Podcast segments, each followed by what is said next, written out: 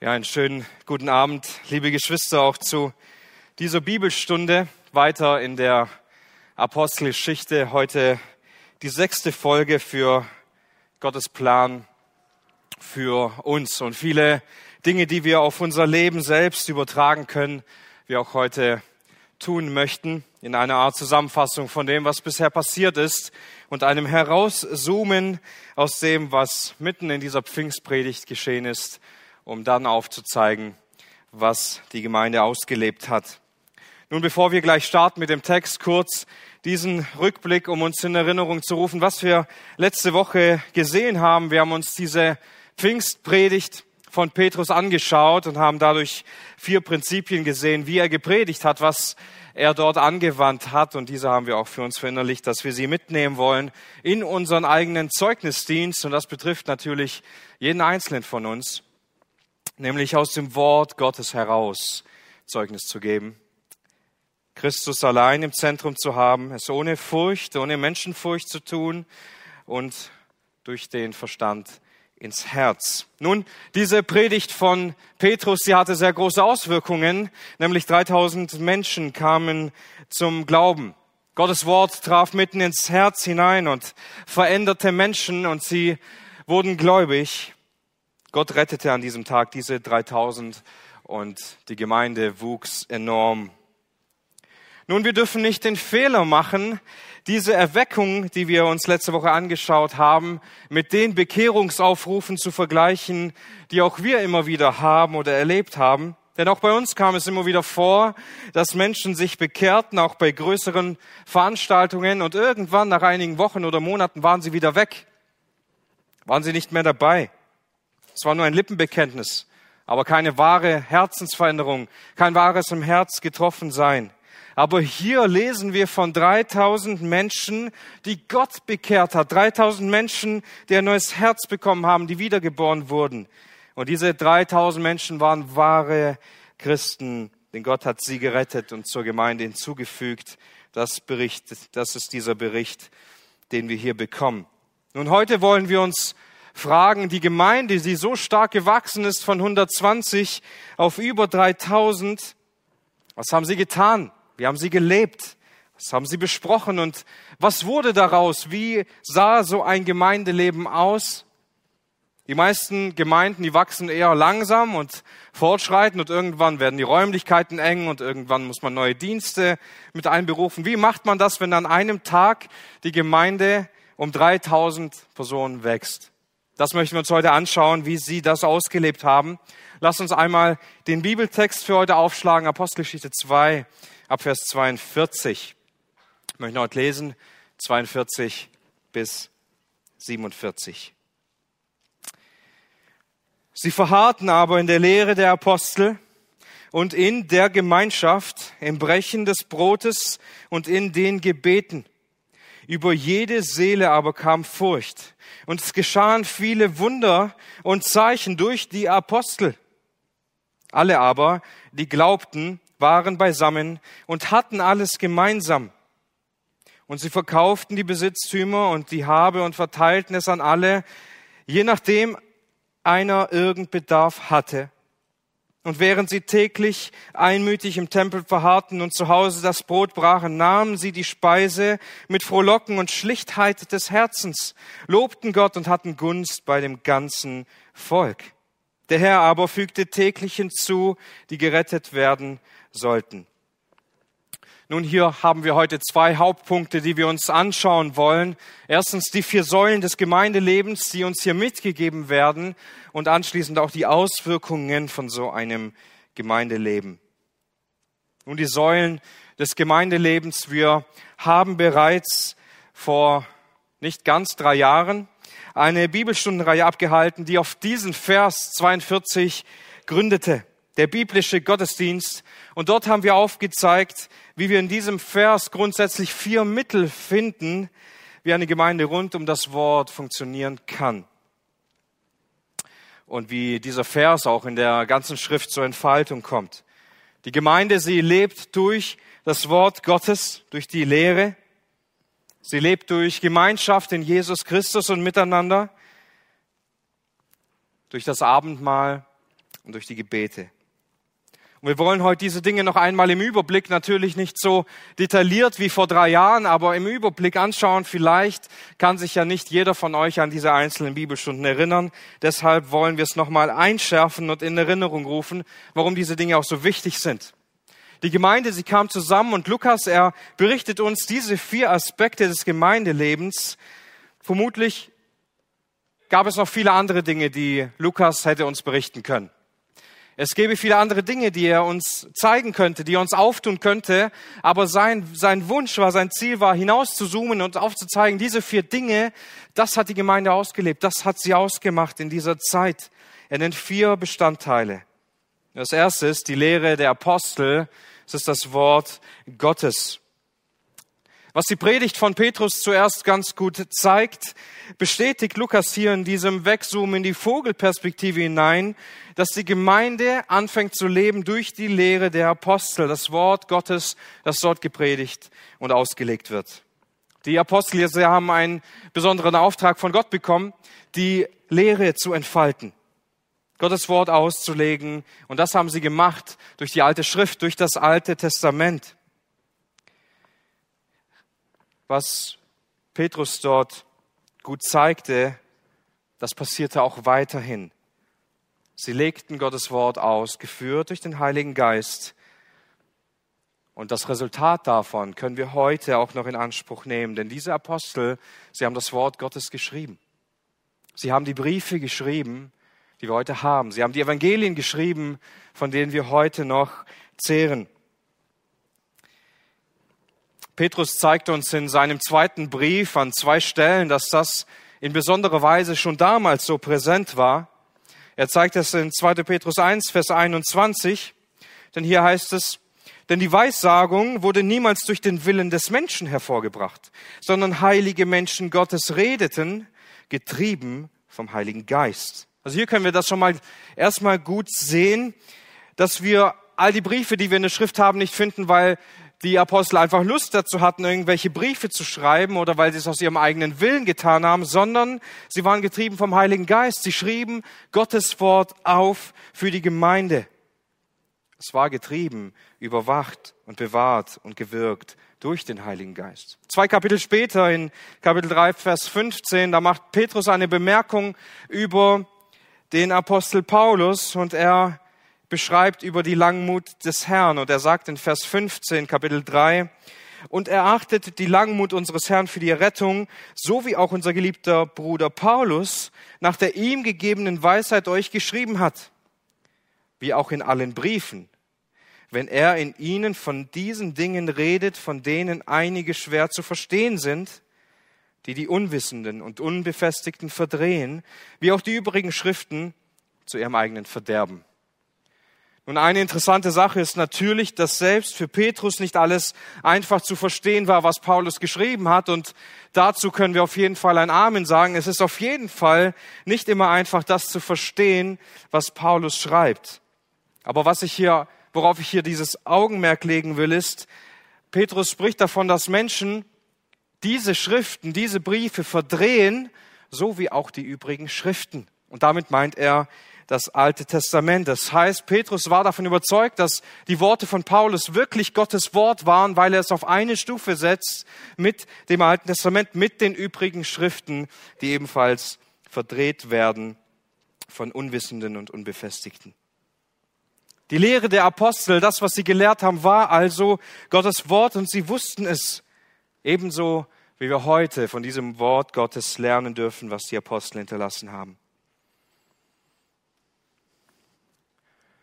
Sehr klasse, würden wir sagen. Gottes Wort ist uns heute noch wichtig. So wie damals. Und wir übertragen das vielleicht in unser Leben und sagen, ja, genauso wie die Gemeinde damals, ja, genauso ist mir die Lehre heute wichtig, genauso ist mir das Wort Gottes heute wichtig. Aber Lukas, er bringt hier zwei Begriffe mit hinein, die das alles für uns ein bisschen schwierig machen. Zwei Begriffe, die sehr maßgeblich sind, diese Säulen des Gemeindelebens zu verstehen. Und das eine ist Sie verharrten. Sie verharrten in diesen Dingen. Dieses Wort, sie verharrten, wurde auch übersetzt mit, sie blieben dabei, sie haben es festgehalten. Und das ist viel mehr als eine gute Gewohnheit oder eine Gelegenheit. Dieses Wort verharren heißt so viel wie darin existieren, darin sein. Sie sahen ihr Leben fest verwurzelt, fest verankert, fest verbunden in dieser Lehre. Es waren wirkliche Säulen, worauf ihr Leben wurzelte. Nun, wir müssen verstehen, die Gläubigen, die hier zum Glauben gekommen sind, waren ja Juden. Das heißt, sie hatten noch so viel in ihrer Denkweise über jüdische Vorschriften, jüdische Lebensweisen. Sie gingen nach wie vor, das sagt auch der Text hier, täglich in den Tempel. Aber jetzt stell dir einmal vor, der Text sagt nichts davon keine jüdischen Traditionen, keine jüdischen Dinge, die sie noch so sehr in den Vordergrund halten, woran sie festhalten. Ja, sie gingen in den Tempel. Ja, sie haben Pfingsten vorher gefeiert. Natürlich, sie taten diese Dinge, aber von den Traditionen wird hier nicht gesprochen, dass sie daran festhielten, dass sie das bewahrten. Sie hielten an anderen Dingen fest. Wie ist das bei uns heute in unserem eigenen Leben? Woran halten wir uns heute fest? Dinge, von denen wir uns nicht lösen wollen. Wie oft halten wir irgendwelche Götzen in unserem Leben fest? Irgendwelche Begierden, irgendwelche Bequemlichkeiten und Gewohnheiten, alte Dinge unseres Lebens, alte Verhaltensformen, alte Gewohnheiten, alte Denkweisen, noch von früher, noch von zu Hause, noch von unserem Leben, als wir Gott nicht kannten. Diese Dinge halten wir doch oft fest, nicht wahr? Wir wollen uns oft nicht von früheren Dingen lösen, die wir vielleicht auch in der Gemeinde gesehen haben, die wir gekannt haben. Gewohnheiten und Traditionen in der Gemeinde. Es wird hier nicht berichtet. Es wird hier nicht berichtet, dass sie an alten Dingen festgehalten haben. Sie lösten sich von ihrem alten Leben. Und sie nahmen etwas völlig Neues an. Sie studierten das Wort Gottes in dem Blick auf Jesus Christus und lebten daran. Sie waren dauerhaft im Wort Gottes, nicht als Pflicht, nicht als Bibelleseplan am Rand, auch wenn es eine gute Sache ist, nicht um einen Haken irgendwo dahinter zu setzen, sondern sie lebten darin, sie verharrten in diesem Wort Gottes, sie hielten sich daran fest, sie existierten darin, sie lebten in diesem Wort.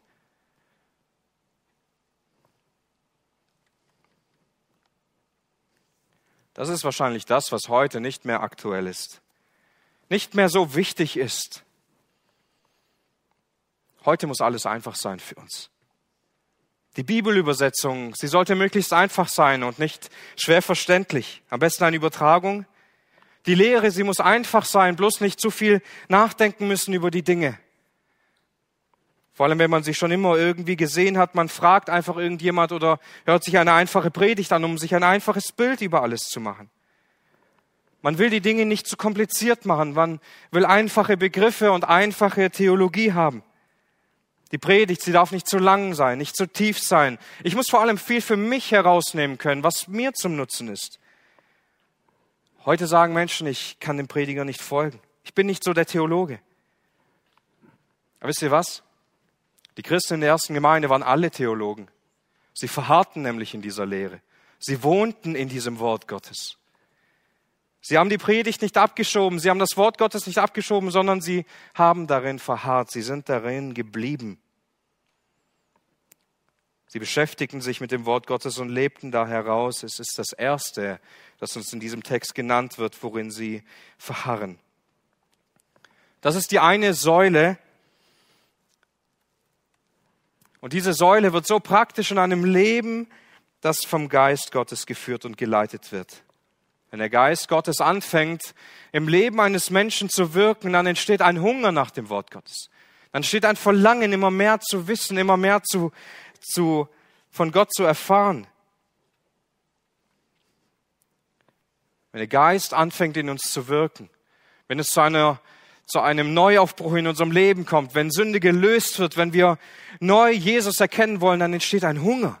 Ein Hunger nach dem Wort Gottes, immer mehr ihn zu sehen, immer mehr ihn zu erkennen, immer mehr von ihm in unserem Leben sehen zu wollen. Das ist die erste Säule, die Lukas uns beschreibt, anschließend die Gemeinschaft. Die zweite Säule ist Gemeinschaft, Die erste Gemeinde, sie war nicht nur dauerhaft im Wort Gottes unterwegs, sondern sie waren auch dauerhaft miteinander unterwegs. Sie hatten also Gemeinschaft und wurden sich sehr nah. Sie waren sehr verbunden im Glauben an Jesus selbst und dadurch auch eng miteinander. Und dieses Miteinander ist ein, ein großes Zeichen geworden für die Menschen um sie herum. Ein deutliches Zeichen, dass der Heilige Geist wirkt und dass er arbeitet dass er Menschen verändert. Denn so viele Menschen, die sich nicht kannten, werden verbunden. So viele Menschen, die vereinsamt sind, die Distanz zueinander hatten, sind auf einmal ganz nah. Wisst ihr, und wenn wir in die Gesellschaft hineinschauen, sehen wir oft Menschen, die viel Distanz zueinander haben, sobald die Gemeinsamkeiten verschwinden. Aber wahre Kinder Gottes können immer und überall verbunden sein. Überall Liebe und Fürsorge ausstrahlen. Warum? Weil sie auf einer Ebene verbunden werden, was Menschen sonst nie kennen, was Menschen sonst nie erfahren können. Johannes sagt das im ersten Johannesbrief in Kapitel 1, Vers 6. Wenn wir sagen, dass wir Gemeinschaft mit ihm, also mit Jesus selbst haben und wandeln in der Finsternis, dann lügen wir und tun nicht die Wahrheit. Wenn wir aber im Licht wandeln, wie er in dem Licht ist, dann haben wir Gemeinschaft miteinander und das Blut Jesu Christi, seines Sohnes, reinigt uns von aller Sünde. Also hier wird es so klar aufgezeigt, auf welcher Basis, auf welcher Grundlage wir Gemeinschaft miteinander haben. Und das ist das Blut Jesu Christi. Wenn wir im Licht wandeln, wenn wir den Weg wandeln, wo der Heilige Geist uns auftut, dann sind wir auch gleichzeitig verbunden miteinander. Dann können wir nicht den Bruder hassen, dann können wir nicht gegeneinander sein, wenn wir im Licht wandeln. Also wenn wir mit Jesus selbst verbunden sind und mit ihm Gemeinschaft haben, dann können wir nicht gleichzeitig in der Finsternis bleiben.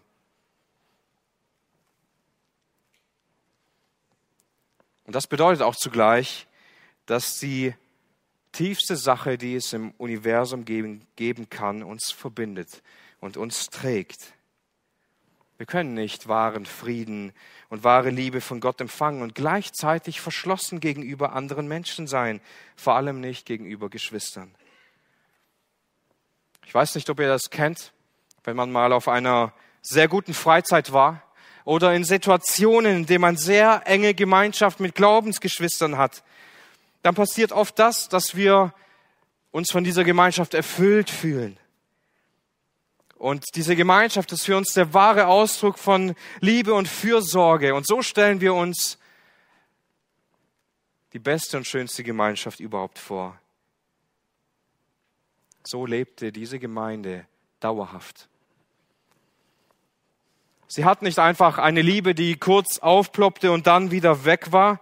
Keine kurze, intensive, sondern sie war dauerhaft. Sie war getragen. Eine Liebe, die tiefe, tiefe Wurzeln im Herzen geschlagen hat. Der Text sagt uns, dass sie anfangen, ihr Hab und Gut zu verkaufen, ihre Grundstücke und ihre Felder und sie geben den ganzen Besitz, das ganze Geld dann den Geschwistern in der Gemeinde.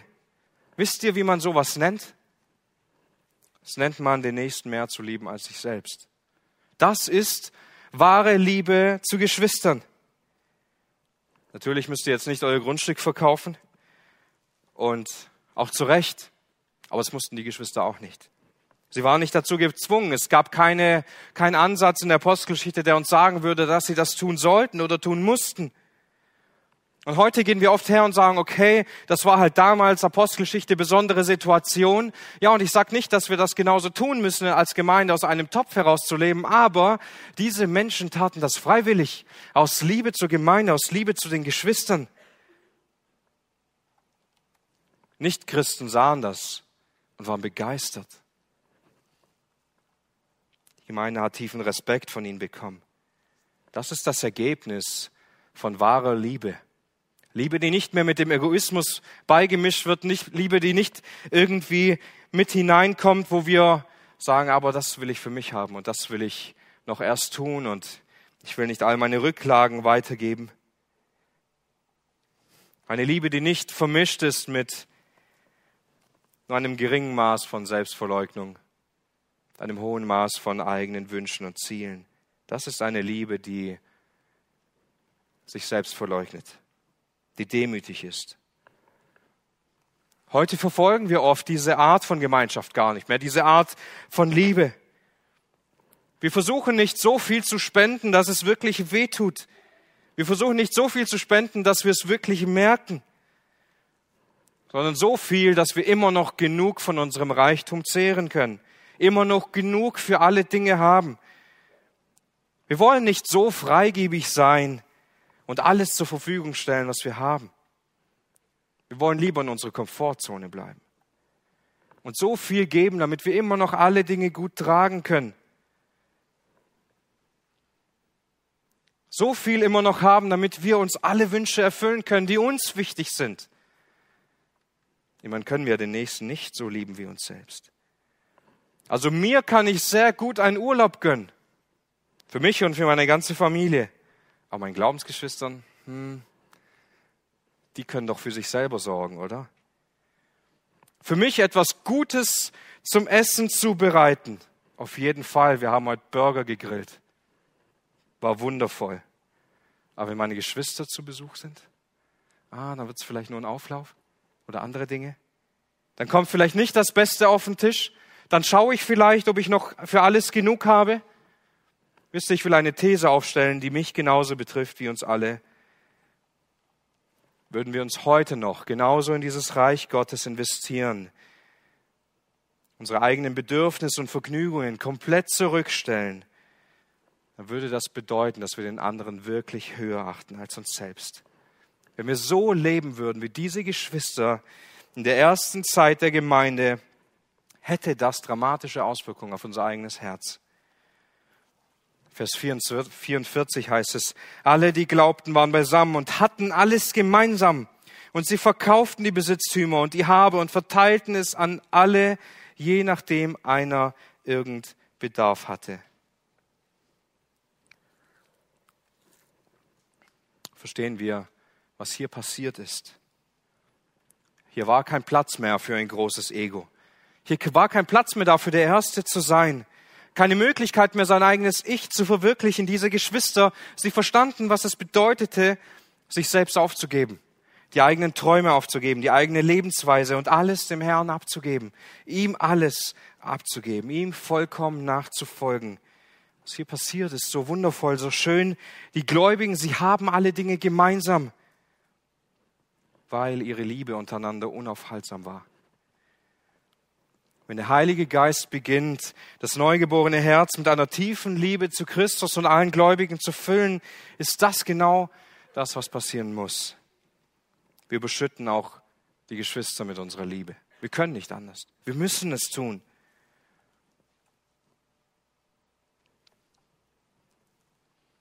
Paulus schreibt genau das an die Korinther im zweiten Korintherbrief, Kapitel 8, lobt er einige Geschwister für genau das, was passiert ist, als sie zum Glauben gekommen sind. In 2. Korinther 8, Vers 1, wir tun euch aber kund, Brüder, die Gnade Gottes, die in den Versammlungen Mazedoniens gegeben worden ist, dass bei großer Drangsalsprüfung das Übermaß ihrer Freude und ihre tiefe Armut übergeströmt sind in den Reichtum seiner, ihrer Freigebigkeit. Denn nach Vermögen, und ich bezeuge es, über ihr Vermögen waren sie von sich aus willig und baten uns mit vielem Zureden um die Gnade und die Gemeinschaft des Dienstes für die Heiligen. Und nicht nur, wie wir gehofft hatten, sondern sie gaben sich selbst zuerst dem Herrn und uns durch Gottes Willen. Diese Geschwister in Mazedonien, sie haben von sich aus gegeben. Sie wollten geben. Sie haben es aus völliger Freude getan. Völlige Freude, obwohl sie so wenig hatten. Ihre Freude, sie floss über in Reichtum der Freigebigkeit. Sie konnten nicht anders, als diese Gaben weiterzugeben, als sich selbst hinzugeben. Da sagt Paulus in Vers 5, nicht so wie wir gehofft haben, sie gaben sich zuerst dem Herrn hin, vollständig, und dann auch uns mit allem, was sie hatten. Sie gaben über ihr Vermögen hinaus. Das ist das, was passiert. Wenn wir uns voll und ganz dem Herrn hingeben, dann fließt all das, was in uns passiert, was der Geist freisetzt in unserem Leben, fließt auf andere Menschen über.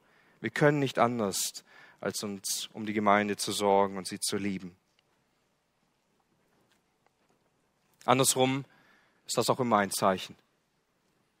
Wenn wir uns der Gemeinschaft von Gläubigen immer mehr entziehen, wenn wir immer weniger dabei sind, wenn wir immer weniger Gemeinschaft wollen, wenn wir immer weniger Kontakt suchen, immer ein Zeichen dafür, dass Dinge in unserem Leben nicht in Ordnung sind. Immer ein Zeichen dafür, dass die Liebe kalt wird. Immer ein Zeichen dafür, dass wir uns gleichzeitig auch vom Herrn entfernen. Ein zweites Beispiel von Paulus, von einem, von einer Situation, die er an die Philipper schreibt, in Philipper 4, und dankt ihnen dafür, wie sie, unter, wie sie ihn unterstützt haben und ihm sogar mehrmals Spenden nach Thessalonich gesandt haben. Und während er ihn dankt für diese Spende, für das, was sie ihm gegeben haben, sagt er etwas sehr Bemerkenswertes in Philippa 4, Vers 17. Nicht, dass ich die Gabe suche, sondern ich suche die Frucht, die überströmend sei für eure Rechnung.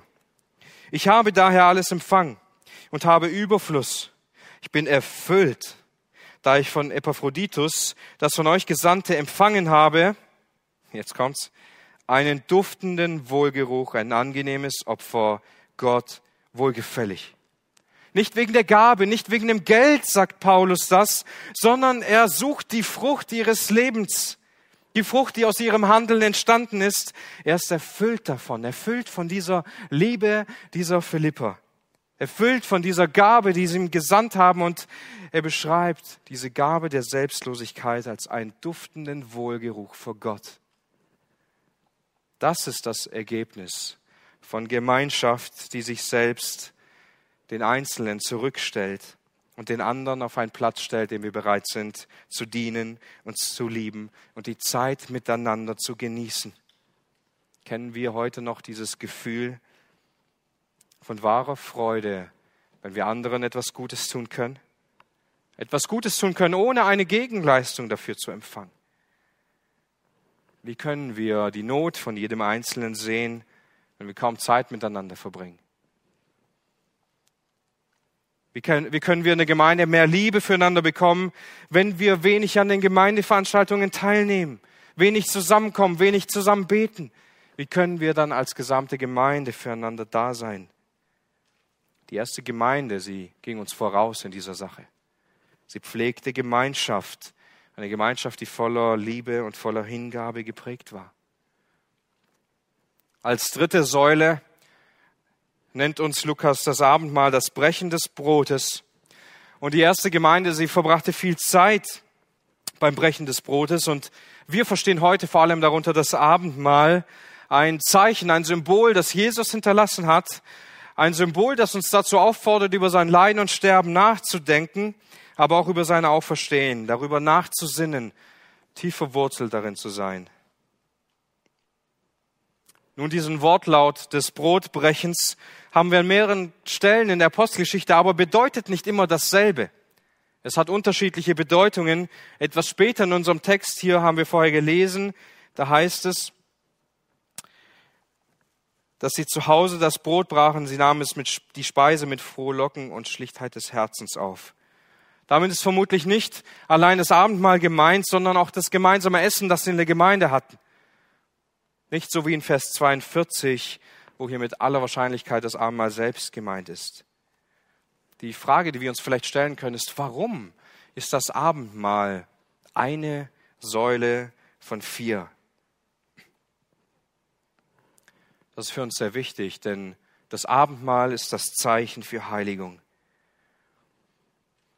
Wir können nicht an das Leiden und an das Sterben und an die Auferstehung Jesu selbst gedenken und gleichzeitig der Sünde immer mehr Raum in unserem Leben geben. Wir können die Herzenstür nicht aufmachen, damit die Sünde sich dort einnisten kann und gleichzeitig Jesus für die Erlösung danken. Wenn wir vergessen, was Jesus für uns getan hat, wenn wir diese Botschaft des Evangeliums nicht mehr mitten in unserem Herzen tragen, da wo unser Wollen, unser Empfinden, unser Glauben ist, dann gerät unser Herz immer weg vom Herrn. Das Abendmahl ist das Sinnbild für Heiligung.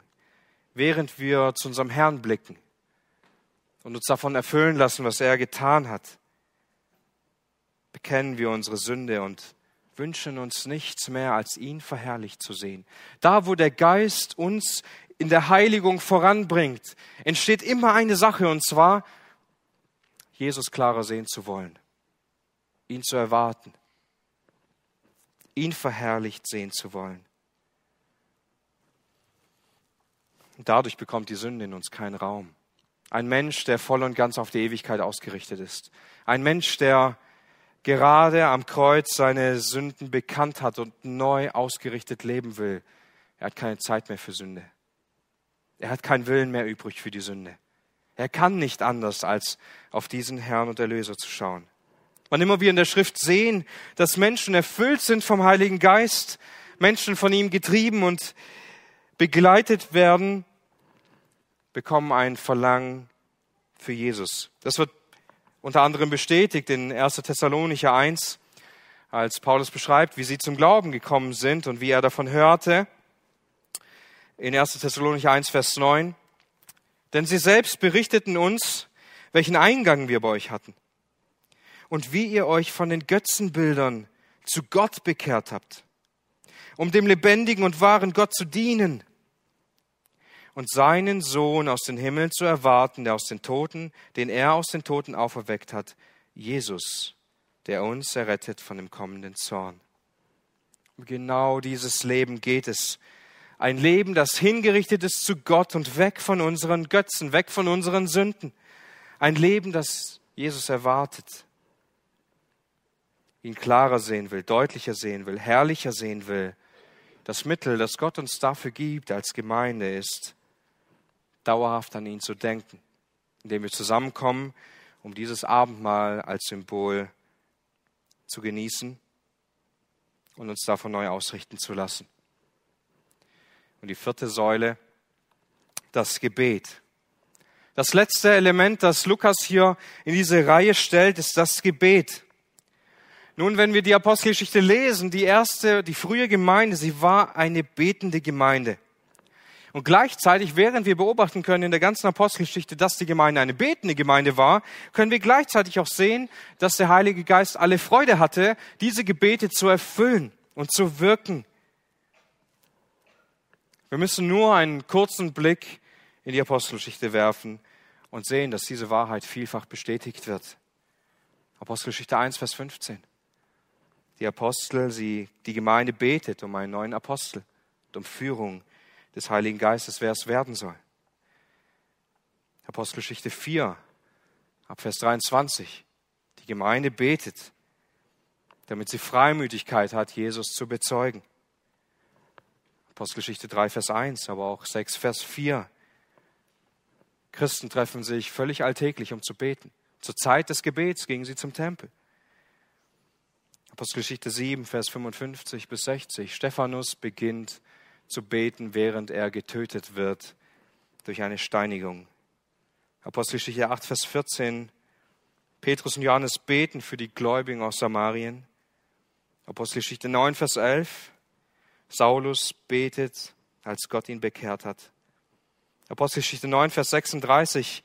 Petrus betet, bevor Tabitha von den Toten auferweckt wurde. Apostelgeschichte 10, ab Vers 1. Cornelius betet um Gottes Führung in der Rettung. 10, Vers 9. Petrus betet auf dem Dach, während er eine Vision von Gott bekommt. 12, 1 bis 11. Die Gläubigen beten für Petrus, Petrus, während er im Gefängnis ist. 13, 1 bis 3, die Gemeinde in Antiochia betet und fastet, während der Heilige Geist Missionare bestimmt. 14, Vers 23, Älteste werden unter Fasten und Beten bestimmt. 16, Vers 13, Lydia wird das Herz geöffnet während einer Gebetsversammlung. 16, 25, das Gebet und der Lobpreis von Paulus und Silas, wodurch sie aus dem Gefängnis befreit werden. 20, Vers 36 und 21, Vers 5. Paulus betet für seine Freunde vor dem Abschied. 27, Vers 35. Paulus betet im Sturm um Bewahrung. 28, Vers 8. Nach dem Sturm betet Paulus um Heilung für die Kranken. Die ganze Apostelgeschichte ist voll von Gebet, aber auch voll von Gebetserhörungen. Die ganze Apostelgeschichte zeugt davon, dass Christen sich zusammengetan haben, um zu beten und gleichzeitig der Heilige Geist sie erfüllt hat und gewirkt hat, das, worum sie gebetet haben. Wir wünschen, wir lesen das und wir wünschen uns, dass der Geist das auch in unserem Leben bewirkt. Wir wünschen uns auch, dass wir für Dinge beten können und Gott bewirkt das in uns. Wir wollen dieses Ergebnis, aber wir wollen oft nicht hierher kommen, um zu beten als Gemeinde. Wir wollen dieses Ergebnis, dass der Geist all das tut, aber wir sind oft nicht bereit, dieses Opfer zu bringen, das Gebet zu einer großen Priorität unseres Lebens zu machen. Eine Wirklichkeit ist von vielen Gemeinden heute die Gebetsversammlung die schwächste Veranstaltung, obwohl sie eine der wichtigsten ist. Wir müssen gar nicht mal so weit gehen. Wir können ja in der Gemeinde nichts ausleben, was wir auch persönlich wenig tun. Weshalb in die Gebetsstunde kommen und darin diszipliniert sein, wenn wir auch persönlich wenig Zeit im Gebet verbringen. Wisst ihr, das Gebet ist wie ein, wie ein Thermometer. Es zeigt uns an in unserem Leben, auf welchem Kurs wir gerade sind. Ob wir eher auskühlen oder eine gute, warme Temperatur haben. So wie die geistliche Temperatur steigt oder sinkt, können wir es an unserem eigenen Gebetsleben erkennen, wo wir gerade stehen. John Bunyan, der auch die Pilgerreise geschrieben hatte, er sagte über das Gebet, das Gebet ist ein Schild für die Seele, ein Opfer für Gott und eine Geisel für Satan. Das können wir in der Apostelgeschichte sehen, nicht wahr? Durch das Gebet wurde die Gemeinde geschützt und bewahrt. Durch das Gebet wurde Gott alle Ehre und Verherrlichung gegeben. Und durch das Gebet wurde der Satan daran gehindert, seinen Plan zu verwirklichen. Aber oft erleben wir das heute anders ein altes englisches Kirchenlied. Darin heißt es so ungefähr, wo immer Gott ein Gebetshaus errichtet, baut auch der Teufel eine Kapelle. Da, wo die Gemeinde sich eigentlich treffen sollte zum Beten, da versucht auch der Teufel eine Kapelle zu errichten und sie zum Wachsen zu bringen. Gebet ist etwas, das uns in der Apostelgeschichte so klar vorgelebt wird und uns lehrt. Und wir tun gut daran, dieses zu unserem Vorbild, zu unserem Maßstab werden zu lassen. Denn diese Gläubigen, sie haben nicht nur erlebt, dass das Gebet wichtig ist, sondern sie haben auch erlebt, dass der Heilige Geist durch diese Gebete so viel bewirkt hat. Das sind die vier Säulen, die Lukas uns beschreibt, während er herauszoomt, was die Gemeinde wirklich ausgemacht hat. Keine Tradition, keine besonderen Mega-Veranstaltungen. Das Wort Gottes. Wahre Gemeinschaft, die auf das Herz ausgerichtet ist, die darauf ausgerichtet ist, uns mit Liebe zu überschütten. Das Abendmahl als Mittel für Heiligung und für den heiligen Wandel im Licht und in der Liebe zu wandeln und das Gebet Aber dieses Gemeindeleben, es hatte auch Auswirkungen. Es musste nach außen dringen. Dieses sehen wir auch gleichzeitig im Text. Das Erste, das geschieht, ist Gottesfurcht. Lukas sagt in Vers 43, und über jede Seele kam Furcht, und es geschahen viele Wunder und Zeichen durch die Apostel. Wir wissen nicht genau, welche Wunder und Zeichen hier gemeint sind, aber im Verlauf dieser Apostelgeschichte können wir sehr viele Zeichen und sehr viele Wunder sehen. Es sind keine geringeren Zeichen und Wunder wie die, die Jesus tat. Sie waren möglich durch den Heiligen Geist, wie er gewirkt hat, und sie waren notwendig, um die Autorität dieser Apostel zu bestätigen. Gott hat ihnen diese Zeichen und Wunder gegeben, um aufzuzeigen, sie sind wirklich die Apostel. Es ist wirklich meine Gemeinde. Es ist nicht wichtig, welche Lukas hier ganz konkret meint, aber es kam Furcht über die Seelen. Wahrscheinlich lag das gar nicht so sehr an diesen Zeichen und Wundern, sondern vielmehr an der Lebensweise der Gemeinde. Denn nachdem Lukas beschreibt, wie sie ihr ganzes Hab und Gut aufteilen, wie sie ihre Grundstücke verkaufen, heißt es dann in Vers 47, und sie hatten Gunst bei dem ganzen Volk. Dieses Wort Gunst heißt so viel wie, sie hatten einen guten Ruf, sie waren beliebt, sie hatten Wohlwollen von den anderen. Das heißt, sie, Sie hatten einerseits Gottesfurcht, aber sie hatten sich Christen auch sehr gerne, weil sie gesehen haben, dass sie das ausgelebt haben und dass das etwas bewirkt hat. Das ist nicht die Regel. Christen sind oft nicht wirklich beliebt. Und sie sollten auch nicht versuchen, beliebt zu sein. Aber was wir sagen können, welches Prinzip wir hier sehen können, da wo der Geist ungehindert arbeiten kann, da kann die Welt drumherum nicht blind für die Gemeinde sein. Sie wird es sehen, sie wird es mitbekommen. Auch hier sehen wir später, dass die Gemeinde auch in Jerusalem sehr gehasst wurde und verfolgt wurde und sie gehen mussten in verschiedene Regionen. Deshalb können wir nicht sagen, dass Christen bei der Bevölkerung unbedingt beliebt sein müssen, aber sehr wohl, dass Christen immer eine Auswirkung auf die Gesellschaft haben. Wenn der Heilige Geist wirkt und arbeitet, kann die Gemeinde nicht verborgen bleiben, sondern sie hat Auswirkungen. Eine zweite Auswirkung, die wir sehen können, ist Freude. Hier heißt es, und sie zu Hause das Brot brachen, nahmen sie es mit Speise, mit Frohlocken und mit Schlichtheit des Herzens. Sie nahmen die Speise zu sich mit Frohlocken und Schlichtheit des Herzens. Was bedeutet das? Lukas bezieht sich hier wahrscheinlich nicht auf das Abendmahl, wie es scheint, sondern auf Gemeinschaft, während sie sich trafen, um zu essen und zu trinken. Und das haben sie getan in der Gemeinschaft aus Freude. Sie hatten Freude und sie hatten Jubel dabei.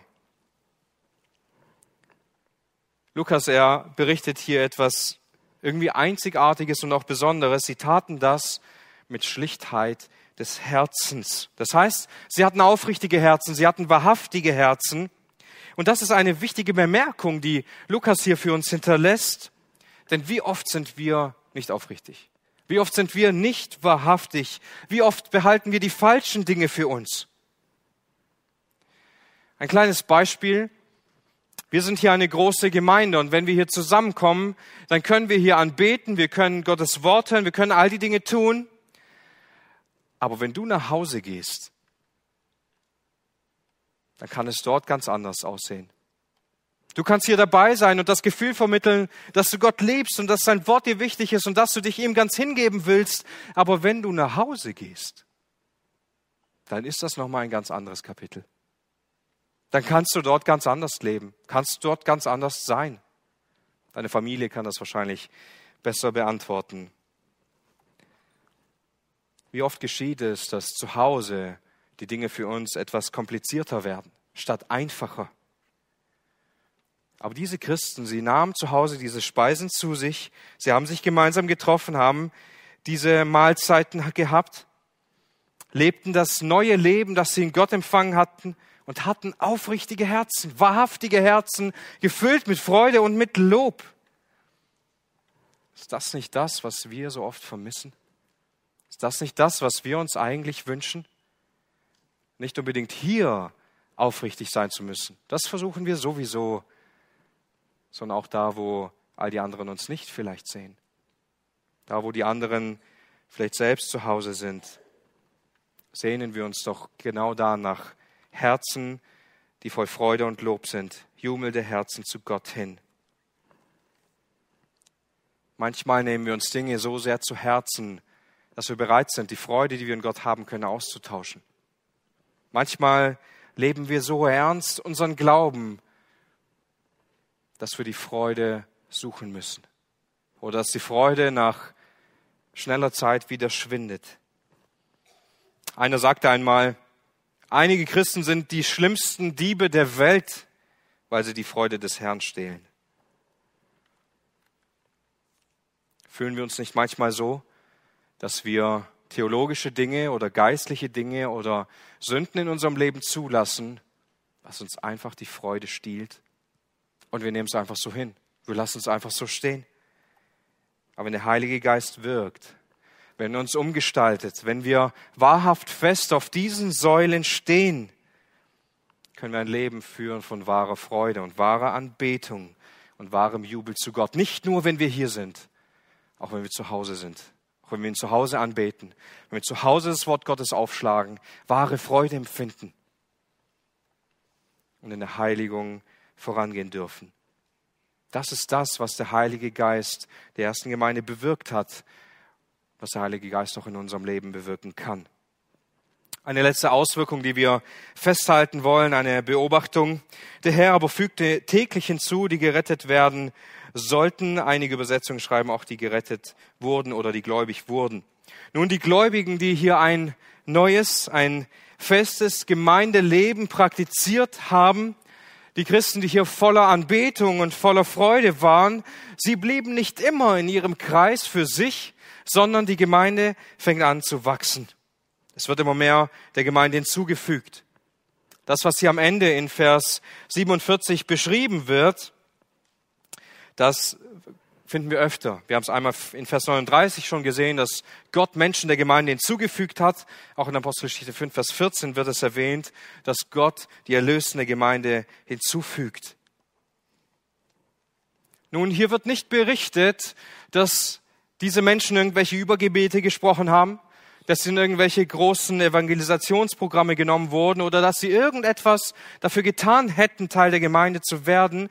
Aber hier wird davon berichtet, dass Gott diese Menschen gerettet hat und sie der Gemeinde hinzugefügt hat. Dass Gott in diesem Leben der Menschen gewirkt hat und die Gemeinde, weil sie eine gesunde Gemeinde ist und weil sie Gottes Wort hochhält, auch andere zum Glauben kommen. Gottes Gnade wirksam wird im Umfeld dieser Gemeinde und Gott diese Gemeinde wachsen lässt. Täglich. Das heißt täglich. Nicht nur immer wieder eine große Welle, sondern Gott lässt diese Gemeinde täglich wachsen. Und hier sehen wir mehrere Dinge. Erstens, wir können sehen, dass Gott klar, souverän und gnädig im Leben von Menschen eingreift, um sie zur Umkehr zu rufen. Natürlich, diese Menschen haben das Evangelium gehört. Sie haben es geglaubt, sie haben sich entschieden, Jesus nachzufolgen. Aber am Ende, wenn man herauszoomt, dann war es Gott. Da hat Gott das getan. Gott greift aktiv im Leben der Menschen ein, um sie zu sich zu ziehen. Zweitens können wir sehen, dass Gott derjenige ist, der geehrt und verherrlicht wird für jede Rettung. Es kommt nicht Menschen zugute, nicht was Menschen getan haben zählt letztendlich, sondern was Gott getan hat. Und das erwähnt Lukas. Natürlich war es nicht wahllos, dass die Menschen auf einmal morgens in der Gemeinde aufgewacht sind und sich gedacht haben, wie bin ich hier reingekommen? Natürlich hat Gott in ihrem Leben gewirkt, sie gezogen, an ihnen gearbeitet und sie haben ihr Herz diesem Evangelium geöffnet. Aber die Perspektive ist letztendlich Gottes. Gott fügte sie hinzu. Gott wirkt, Gott rettet. Ihm allein gehört die Ehre. Achtet einmal darauf, wenn ihr die Apostelgeschichte lest. Gottes Wort durchbohrte sie. Gottes Geist erfüllte sie. Gott fügt hinzu. Gott ist derjenige, der diese Dinge tut. Deshalb gebührt ihm auch allein die Ehre für die Rettung. Und drittens, was aber auch so wichtig ist, Gott tut das nicht einfach so ohne Menschen, sondern er gebraucht die Gemeinde, um andere zu retten. Gott fügt sie hinzu zu denen, die schon sind.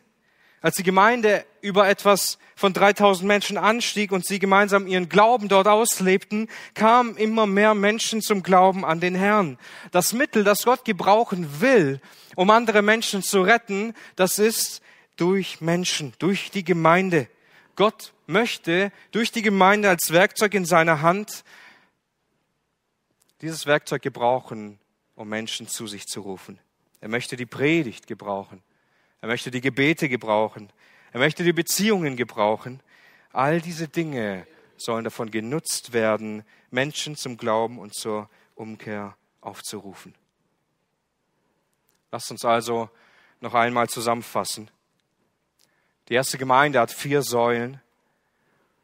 Und diese vier Säulen sind das Fundament das die Gemeinde so sehr auszeichnete. Sie blieben, sie verharrten in diesen Dingen. In der Lehre der Apostel, also dem Wort Gottes, in der Gemeinschaft, im Brechen des Brotes und in den Gebeten. Und aufgrund von diesem Gemeindeleben, innerhalb von diesem Gemeindeleben entfaltet sich der Heilige Geist, wirkt der Heilige Geist, sodass die Gläubigen absolute Freude in Gott empfinden und mitsehen können, miterleben können, wie Gott seine Gemeinde baut. Wisst ihr, jeder Einzelne in der Gemeinde ist eine einzelne Person, eine einzige gläubige Person, in welcher der Geist wirken und arbeiten will. Und lass uns heute auch die Fragen, die entstehen, mitnehmen in unser eigenes Leben. Verharre ich noch in diesen Dingen? Sind das die Säulen, die mir selbst wichtig sind? Manchmal tauschen wir den Dienst aus mit Gemeindeleben. Wir sagen, ja, ich bin ja da im Dienst und ich mache doch meine Dinge und dann muss ich halt im Gemeindeleben etwas zurückschrauben. Können wir das so einfach? Verharren wir dann noch in diesen Dingen? Wie wichtig ist mir die Lehre? Wie wichtig ist mir Gemeinschaft? Wie wichtig ist mir das Abendmahl, die zentrale Stellung des Evangeliums? Wie wichtig ist mir das Gebet? Jeder Einzelne trägt zu dieser Stellung in der Gemeinde durch seine persönliche Anwesenheit und sein persönliches Bestreben bei. Verharren wir heute noch in diesen Dingen? Wo sind die Dinge, die wir in unserem Leben gerne zurückbehalten? Wo die Liebe den Geschwistern gegenüber sich nicht entfalten kann? Wo sind uns Opfer für Gott zu groß? Wo ist die Freude am Herrn in unserem eigenen Leben geblieben? Der Drang, die Liebe zu Geschwistern. Wo ist Wachstum? Wo ist Wachstum in deinem Leben und in meinem Leben? Wo steht unser geistliches Thermometer? Ihr Lieben, ich will uns heute einladen dazu, dass wir immer wieder neu in diesen Elementen, in diesen Grundsäulen des Gemeindelebens verharren, darin bleiben, darin feststehen, damit Gott uns als Gemeinde gebrauchen kann, um sein Reich hier zu bauen, damit er uns als Werkzeug gebrauchen kann, um viele Menschen zu retten und sie zum Glauben an ihn zu führen. Möge Gott uns dabei gnädig sein und uns segnen. Amen.